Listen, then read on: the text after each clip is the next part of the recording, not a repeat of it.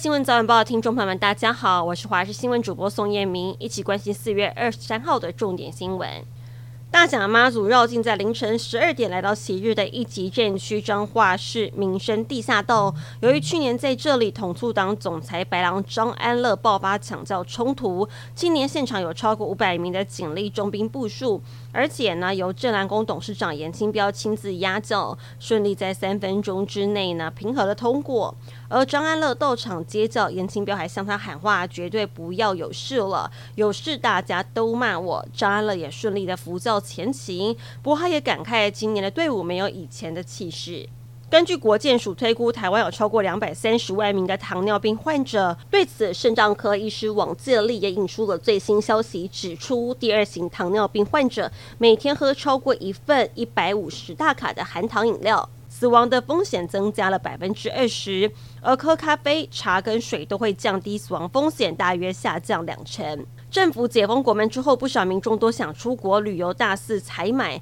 但根据台湾入境旅客携带行李物品报验税放方法相关规定，民众携带回国的自用行李物品只有两万元的免税额限制，超过两万就必须要走申报柜台缴税，一旦被海关查到会直接没入。对此呢，民调也针对这个规定来进进行网络民调，结果居然高达百分之六十八点零三的网友不知道相关的法规。新北市的五股区观音坑西桥二十一号在施作桥梁吊索更换工程时，桥梁突然断裂倒塌，导致施工的三名工人摔到桥下，所幸人被救起之后没有生命危险，但现却被立委披露三名伤者没有加入劳保，甚至连职业灾害保险也没有。对此，高滩处回应，工程案查核的保险项目，承包商皆符合契约规定。不过，其中受伤的工地主任在审核时有加劳保，后续中途退保。另外两名施工人员，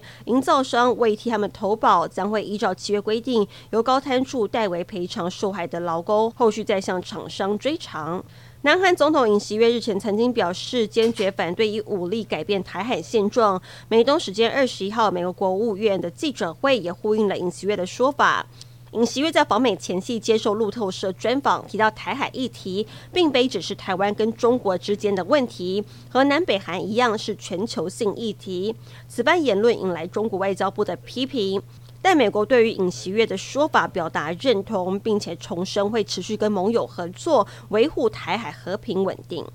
奥客越来越多，日本的服务业以客为尊的观念似乎也有些改变。过去餐厅服务客人是顾客至上，但就有日本报道，如今不少餐厅业者都会制定一些用餐规则，比如说像是吃饭期间禁止用手机、禁止带儿童入店，就希望可以保持翻桌率，维持其他顾客的用餐品质，同时也限缩了部分顾客用餐的自由。这样的现象引起外界关注。中国外交部长秦刚二十二号跟菲律宾外交部长马纳罗在马尼拉会面，两国外长会谈结束之后，菲律宾外交部发出了声明，表示菲律宾跟中国在处理南海争议的同时，也会寻求深化经济合作关系。菲律宾外长重申，菲国遵循一个中国政策，但也对台海紧张局势表达关切。秦刚则将菲律宾跟中国关系形容为跨越海洋的紧密邻国。